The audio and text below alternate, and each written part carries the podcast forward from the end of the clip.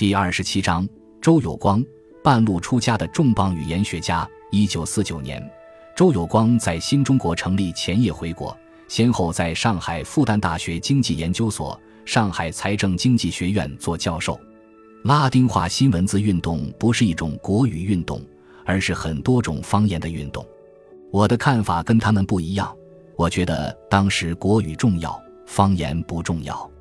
我也不反对方言写成文字。但主要力量要放在国语上面，这是一点。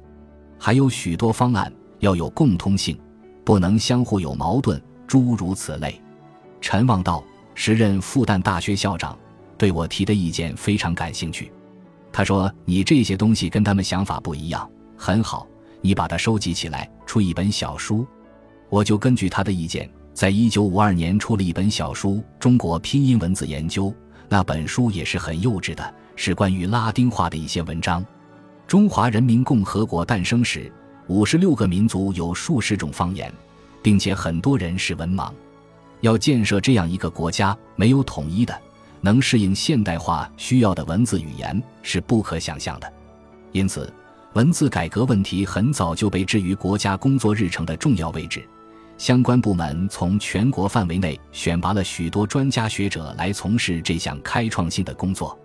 一九五五年十月，为了进一步规范简化汉字、提高认知率，中共中央决定召开全国文字改革会议。周恩来总理点名邀请精通中、英、法、日四国语言的周有光参加会议。会后，中国文字改革委员会副主任胡宇之跟周有光说：“你不要回去了，你留在文改会工作吧。”周有光笑了笑，说：“我不行。”我业余搞文字研究是外行，胡玉芝说：“这是一项新的工作，大家都是外行。”不久，周有光接到通知，从上海调往北京。消息传出，朋友们纷纷相劝：“经济学多重要啊，语言学可是小儿科，哪里需要哪里去。”凭着一份朴素的热情，四十九岁的周有光扔下经济学，半路出家。乐呵呵的一头扎进语言学中，于是经济学界少了一位金融学家，国家语言文字改革委员会多了一位委员，多了一位语言学家。在美国国会图书馆里，既藏有经济学家周有光的著作，又有作为语言文字学家周有光的著作。从金融经济到语言文字，周有光改行可算是完全彻底。他的孙女在上小学的时候。曾经很严肃地与爷爷讨论这个问题，他说：“爷爷，你亏了，搞经济半途而废，你搞语文半路出家，两个半圈合起来是一个零。”周有光笑道：“我这是在劫不在数。那时候搞经济的后来都到了没？我的改行是偶然的，不过我是既来之则安之，既然改行了就要认真做。当时的工作任务很繁重。”我就把所有能够利用的时间都拿来补充知识，因为作为外行可以马马虎虎，但真正作为一个专业人员，你就绝不能马马虎虎。以前看过的名著，我要重新细读。那个时候，我的确很用功。谈起转行，周有光回忆道：“中国文字改革委员会下面有两个研究室，第一研究室的研究重点是拼音化问题，第二研究室侧重于汉字问题。”领导认为我在汉语拼音方案方面过去发表过一些东西，另外我的主张还是有点道理的，就让我主持第一研究室。这两个研究室是做具体工作的，下面还有小委员会，一个是汉语拼音方案委员会，我也是委员。事实上，拼音方案在重新设计之前已经有过两代人的努力。中华民国成立第二年，当时的政府就开始制定注音字母方案。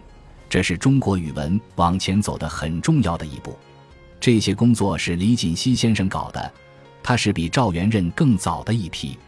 到了赵元任是第二代了，他们制定国语罗马字，就不用中国汉字方式的符号，而用国际通用的字母。赵元任和我是老乡，比我大高了几级，最初都没有交往。后来我到美国工作，赵元任正好在那儿读书，我常去看他。两家交往多了，我们就开始讨论语文问题。我就请教他。周有光说：“到了二十世纪五十年代，要重新设计拼音方案。赵元任的思想对我影响很大。我们设计的拼音方案就参考了国语罗马字制定汉语拼音方案。当时拼音方案委员会一共有十五个人，由几个大学的语言学家组成，主要是开会参加讨论。文改会安排具体工作由三个人来做：叶赖士、陆志伟和我。叶赖士兼秘书长，比较忙；陆志伟要教书，还兼语言所的研究工作。我呢，离开了上海。